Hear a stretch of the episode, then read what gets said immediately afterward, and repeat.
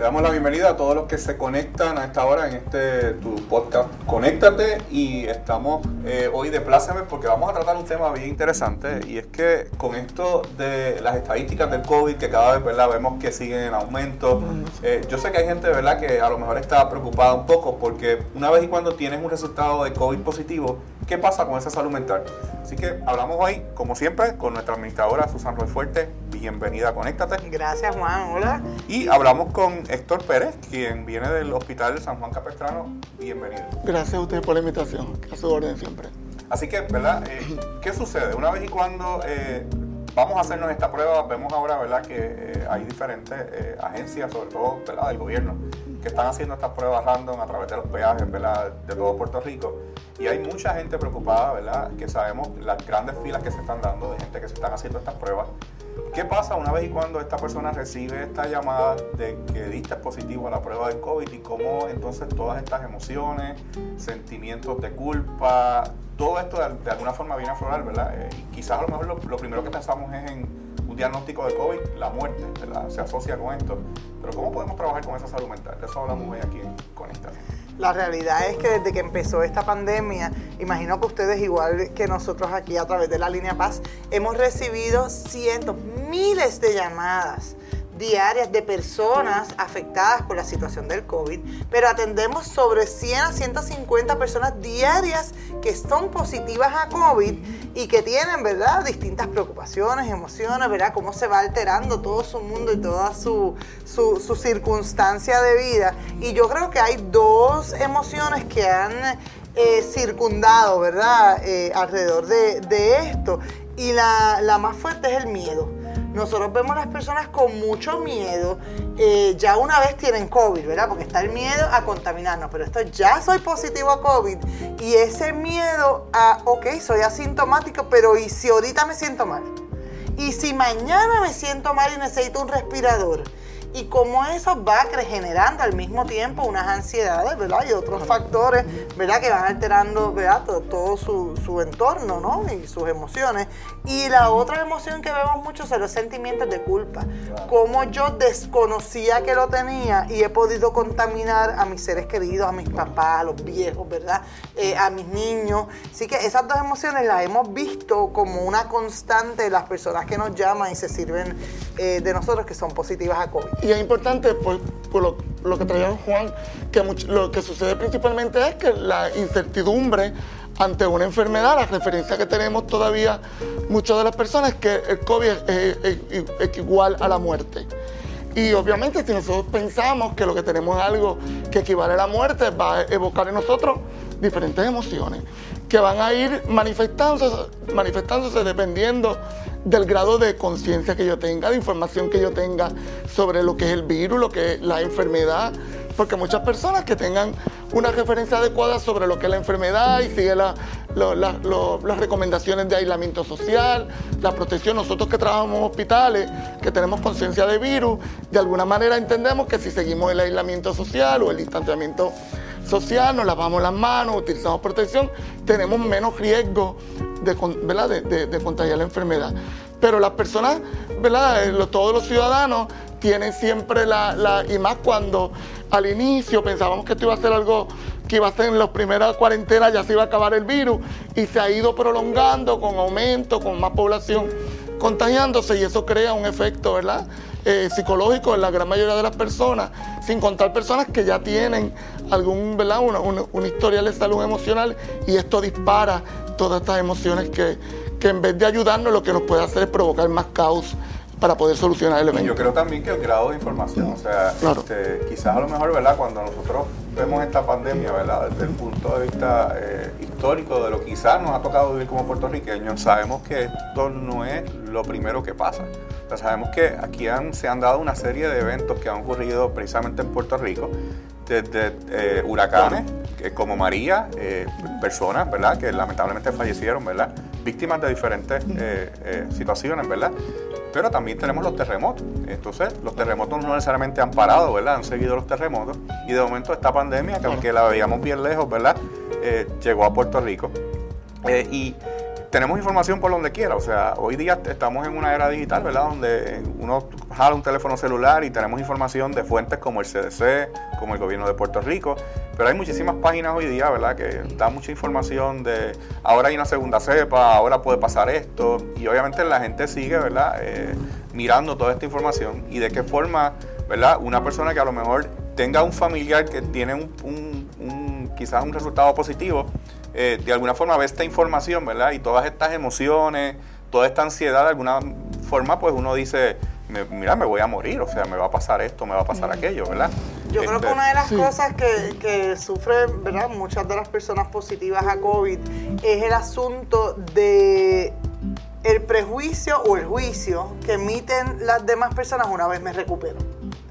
¿Verdad? ¿Cómo yo estoy segura que de verdad estás recuperada? Uy, no te acerques a fulanito, ¿verdad? Y cómo eso impacta en la salud emocional de la persona que responsablemente yo tengo que apostar con que la mayoría de las personas son responsables una vez tienen un diagnóstico de COVID, se ha mantenido aislado, ha tenido las precauciones de no relacionarse con terceros para no contaminar a otros, pero que ya pasó su periodo y que ya tiene una prueba negativa a COVID y vuelve a salir ¿verdad? Relacionarse con los demás.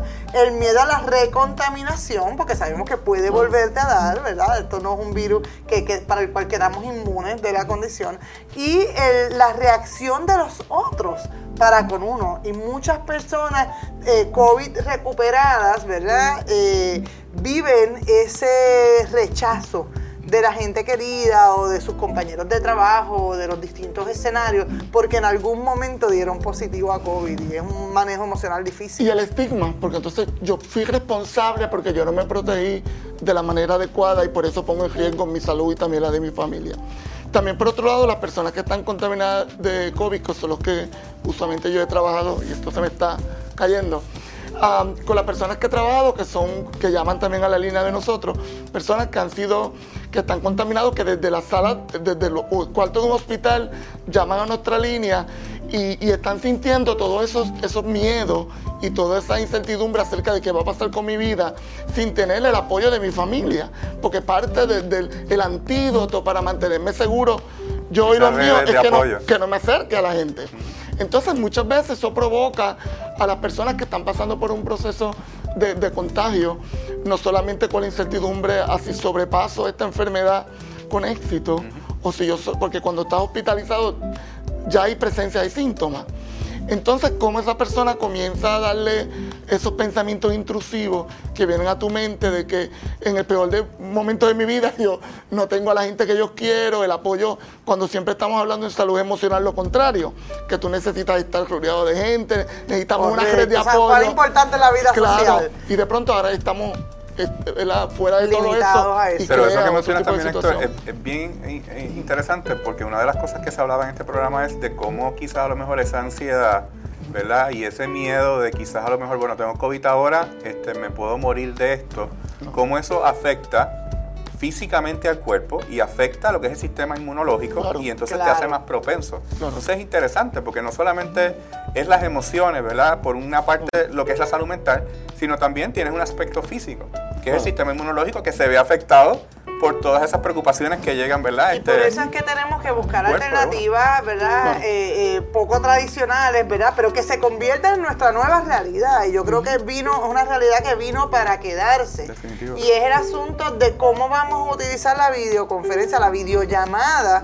para mantenernos más cerca de nuestros seres queridos, sobre todo cuando estamos, como bien has traído, en un cuarto de hospital, completamente solo, con extraños que son los que entran a apoyarme o a cuidarme, o aún estando en la propia casa, ¿verdad? Donde te abren una puerta y ahí me, recuerda a mí hace algunos años, de hecho, y estando contigo, sabes que me dio influenza A y B al mismo tiempo. Veníamos de un viaje de trabajo, eh, Juan estaba conmigo cuando yo empiezo a tener mis primeros síntomas. Eso fue en California. En California, correcto. Y yo viajé sin saber lo que tenía, ¿verdad? Porque obviamente si hubiésemos sabido, pues hubiésemos protegido a todo el mundo hasta Puerto Rico. Y yo llamaba constantemente a, mi compañero de vida y a mi hija para que estuviera en el aeropuerto porque yo tenía que ir a una sala de emergencia. Claro, yo estoy pensando que tengo una pulmonía, una bronquitis, ¿verdad? Cualquier otra cosa.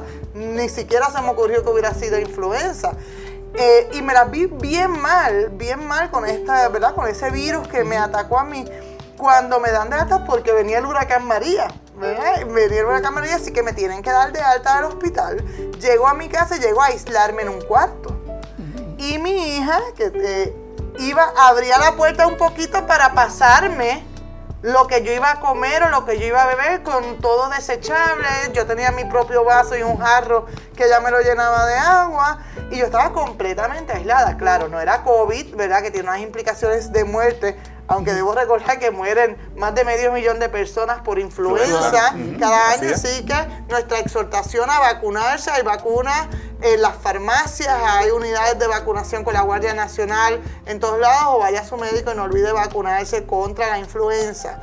Así que yo viví la experiencia de sentirme completamente aislada y sola en un cuarto, eh, eh, porque tenía una condición altamente contaminante al resto de los miembros de mi familia. Eh, y es bien, bien duro y bien difícil. Dentro de la mm, ingenuidad, ¿verdad? Yo no tengo eh, eh, televisor en mi cuarto, es algo que yo eliminé de, mi habitación. Y en aquel momento mi hermana dijo, no, hay que ponerte por lo menos un televisor. Y fue, buscó un televisor y me lo montó mientras yo me bañaba y ya higienizaron mi habitación y me puse para que por lo menos me entretuviera con algo. Claro, y es bien importante porque quizás en el caso tuyo tú tienes una salud emocional y tú no coges todas estas respuestas de protección como algo en contra tuyo. Pero personas que han tenido una condición emocional, que tienen, que se disparan todos estos miedos por la ansiedad, la enfermedad, comienzan también a manifestar esos otros síntomas asociados a los síntomas de eso. Claro, y eso provoca el decir, entonces ahora mi familia me rechaza, hay un estigma sobre mí, yo voy a poder eh, no proteger, ¿sabes? Mi familia no, no quiere acercarse a mí porque tiene miedo que yo los contagie. Y comienza entonces las otras variables, como bien tú traes, que se, que se exacerban o que resultan eh, como resultado ¿verdad? De, de la experiencia de alto estrés que estamos viviendo. Correcto. Pero Susan ahorita mencionaba, ¿verdad? Por ejemplo, una estrategia, ¿verdad? En, el caso de ella, cuando eh, eh, fue diagnosticada con influenza, es poner un televisor, ¿verdad? Para que por lo menos pudiera hacer algo. Eh, mencionaba una estrategia que me parece que es muy buena, ¿verdad? Y más en estos tiempos, la videoconferencia. Y la hemos visto, ¿verdad? En, en la televisión de muchos pacientes hospitalizados en sala de emergencia, haciendo la videoconferencia, ¿verdad? Con sus familiares. Pero ¿qué otras cosas puede hacer, por ejemplo, una persona que sabemos que está eh, en cuarentena, que está en su casa con un resultado eh, positivo de COVID? que muchas veces son personas que no están solas en, su casa, que son personas a lo mejor que están con familiares. Eh, nosotros tenemos, por ejemplo, ¿verdad? una persona cercana a nosotros que recientemente recibió una visita a su casa, específicamente a su suegra, eh, y obviamente desconocía que eh, ¿verdad? estaba eh, positivo. positivo a COVID, pero no tenía síntomas, era completamente asintomática. Y lo interesante es que está esta persona con su esposo y sus dos hijos, sus, dos niños, y ella da positivo. Comienza obviamente a sentir ¿verdad? debilidad, se le va el sabor, este, los síntomas ¿verdad? de COVID. Da positivo a COVID y entonces su esposo se hace la prueba, su esposo da positivo a COVID y ahora recientemente sus dos niños positivo a COVID. Estamos hablando de una familia completa y la persona que los contagió se fue nuevamente a los Estados Unidos. Entonces, tenemos una familia completa, ¿verdad? Que, aislada. Sí. Pero al mismo tiempo, ¿verdad? Tienen que implementar distintas estrategias, porque por lo menos están todos dentro del entorno del hogar, pero sí la higienización constante para evitar la reinfección de unos y otros es sumamente importante. Pero en términos de verdad, cuando estamos asintomáticos, encerrados en una habitación, cuando tenemos el resto de la familia sana, ¿verdad? Que no están contaminadas, es bien fuerte, es, un gran reto. Así que obviamente la televisión, las radios son herramientas, los celulares proveen una gama de actividades, de, de juegos, videos, música, eh, videoconferencia como estamos hablando, que son alternativas. Pero he visto recientemente un buen amigo de escuela superior está afectado con COVID en un hospital y él ha hecho sus Facebook Live como alternativa de recibir apoyo, ¿verdad? De los demás y es una forma de distraer la mente, ¿verdad? Lo, lo vemos desde esa perspectiva positiva cómo yo puedo alejarme un poquito del pensamiento negativo que sabemos que va a estar bombardeándonos todo el tiempo, a tratar de convertir esto en una experiencia positiva. Así que yo creo que la persona que está COVID positivo, sea en un hospital, o sea en un hogar, sea una familia, como el ejemplo que tú has dado, o sea un individuo particular dentro de un entorno familiar, eh, tiene que buscar cómo bloquear los pensamientos negativos que van a llegar de manera natural y transformarlo en experiencias positivas, ¿verdad? Aún sintiéndonos mal. Y verdad, yo sé que es un gran reto lo que yo estoy diciendo, pero sí se puede. El tener una actitud positiva siempre nos va a dar fuerza, nos va a dar fortaleza. Nos y el va impacto que tiene en el sistema inmunológico. es inmenso, es inmenso. Así que yo creo que eso es una, ¿verdad? una recomendación para aquellos que nos están viendo a través de, de, la, de este medio, ¿verdad? de este podcast, que deben implementar y siempre tratar de transformar un pensamiento negativo por uno positivo. Y cuando estamos en, en el periodo ¿verdad? de que estamos, las personas que se, contagian, conocer lo que es la enfermedad, cuáles son los síntomas. El hecho de que yo tengo la enfermedad no significa que yo voy a tener un desenlace eh, mortal. Y de esa manera voy también como eh, eh, combatiendo todos estos pensamientos irracionales que muchas, muchas veces vienen con la idea de, de confinarnos a la idea de que todo se terminó y que todo acabó. Por el contrario, buscar estrategias, como bien dice, el que está dentro de un cuarto, ahora tenemos la posibilidad de que hay mecanismos ¿verdad? Eh, digitales que nos, nos, nos conectan con el resto de, la, de, las personas, pero también el libro que tengan que ver ¿verdad? con, con, eh, experiencias positivas, porque sabemos, como bien trae Juan, de que si mi, mi referencia es adecuada y es positiva y es esperanzadora, y pues posiblemente yo voy a tener esa fortaleza que necesito para poder fortalecer ¿verdad? esta situación tan difícil que, que todos estamos pasando. Nos pasó con María, me pasó la experiencia en el hospital, cuando muchas personas venían a buscar la ayuda y, justamente antes de del día antes del impacto, pues esa persona venía porque habían tenido un pensamiento de muerte o había tenido ¿verdad? Estos síntomas negativos y, tenía criterios para el servicio. De pronto colapsa todo el, lo que sucedió en ese periodo e intentamos contactar a todas esas personas eh, que sabíamos que estaban en riesgo y cuando logramos contactarlos, que íbamos a la casa, por teléfono, como fuera posible, nos decía, no, es que yo no puedo, ya no tengo ese pensamiento porque tengo que proteger a mi familia, ahora no, no tenemos agua y tenemos que ir como algo de, que me mantiene vivo y que me da esa esperanza para yo seguir luchando, no importa lo que suceda, nos ayuda a bloquear ese pensamiento negativo y adoptar nuevas herramientas que nos ayudan a mantenernos con sentido de supervivencia. Otra, otra estrategia que yo creo que puede ser de gran utilidad es hacer un calendario cuáles van a ser mis actividades de mañana. ¿Verdad? Eh, no dejarlo a que se me ocurre ahora, ¿verdad? Porque a lo mejor estoy leyendo un libro, quizás me quede dormido un rato, qué bueno, ¿verdad? Pudiste descansar, pero ya no quiero leer más. ¿Qué voy a hacer? ¿Cuál va a ser mi, mi próximo foco de pensamiento, de actividad dentro del aislamiento para mantener mi mente distraída? Ocupada, ¿verdad? Porque también es importante eh, mantener esa mente ágil, de manera que eh, no lo dejemos a, ay, que no se me ocurre nada, ¿verdad? Porque entonces nos vamos a frustrar de no, no, sé qué más hacer. Y ahí entonces viene la tristeza, la melancolía, ¿verdad? Que, que se puede apoderar de nosotros. Así que como que tener un plan de cosas para hacer en el día a día es importante. Y no perder la perspectiva de algo que puede pasar, este, Juan, ¿verdad? y Héctor, es cuando sin darnos cuenta la tristeza empieza a apoderarse de nosotros. ¿Verdad? Y, a lo mejor tenemos todas estas actividades que nosotros sabemos que podemos hacer estando solos. Tenemos la serie de llamadas que recibimos de la gente que nos quiere, ¿verdad? En los casos eh, eh, que estén en conocimiento de que tenemos esta condición, eh, que nos ayudan, ¿verdad? Una llamada siempre da un buen ánimo, un mensaje de texto da un buen ánimo a la persona que está con problemas de salud, ciertamente. es cuando todas esas actividades dejan de interesarme sea, sé que puedo hacer todo esto y de momento estoy con un desánimo que no quiero hacer nada. Y tenemos que cuidarnos de que la tristeza no se apodere de nosotros y se convierta en una depresión, ¿verdad? Que nos va a afectar aún más. Y yo creo que también eh, conociendo, ¿verdad? Eh, nosotros como puertorriqueños somos personas, ¿verdad? Que obviamente nos gusta interactuar. Eh, y sobre todo la familia. Y estamos en una época, yo creo que estamos en el pic de una época, ¿verdad? Que eso es lo que le gusta a, los puertorriqueños. Estamos prácticamente a las puertas de la Navidad Y sabemos que los puertorriqueños, ¿verdad? Nos, nos gustan las fiestas familiares, nos encanta, pues obviamente la Navidad, que es la comida, ¿verdad? El arroz con gandules, el, lechón, ¿verdad? Los postres. El party, el Y quizás a lo mejor el, que yo tenga un resultado positivo, pues eso me va a impedir, ¿verdad? De yo poderme conectar con mi familia, visitar familiares. Y yo creo que es importante lo que menciona eh, Susan, ¿verdad? Porque entonces hay personas que se refugian quizás en las bebidas alcohólicas, se refugian en las pastillas y entonces ya ahí pues tenemos otras situaciones, ¿verdad? Porque ese problema, esa situación del COVID hasta que no me recupere va a continuar ahí.